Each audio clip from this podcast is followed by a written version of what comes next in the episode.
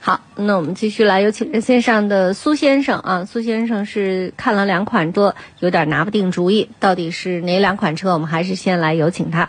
喂，苏先生您好，哎，主持人你好，阿波罗你好，哎，你你好好你好电话也打进来了，我这两天一直打都打不进来，恭喜恭喜！这两天呢，因为我们出了一点问题啊，今天才调整好。嗯，昨天到家了以后，在手机那个一直播看你俩节目，一直在家看。嗯，好的，谢谢感支持。您，嗯，嗯我现在那个是斯柯达新锐，我想换一下，然后看了一个标致，呃，四零八一点六 T 的，嗯，呃，还有个雷凌一点八，再就是一个昂克赛拉二二点零的嗯，啊。我现在呃想请教一下您，看给推荐一下，或者把这三个车给介绍一下。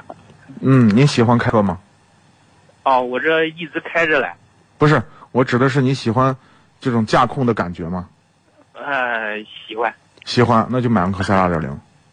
二个昂克赛拉二点零是吧？。对，哦，行行行，嗯，这三个太车感啊，这三个车、 相对来说呢，这个两个日系的品牌质量更好一点，就小毛病更少。四零八的小毛病还是要略多一点，啊，就相、相对而言，啊，啊但是呢，就是从这个动力的输出，从日常的使用来说，这个呃昂克赛拉的二点零的动力并不弱，嗯、而且呢，这个运动感，我觉得是这三个这里头相对来说显而易见是最好的。但是从底盘的驾驶的质感来说，四零零八还是更扎实一点。那综合考虑，昂克赛拉首选昂克赛拉首选。是。好的，听您的，嗯谢谢。好，不客气，嗯，哎好，感谢那参与就这样啊，嗯再见，拜拜。嗯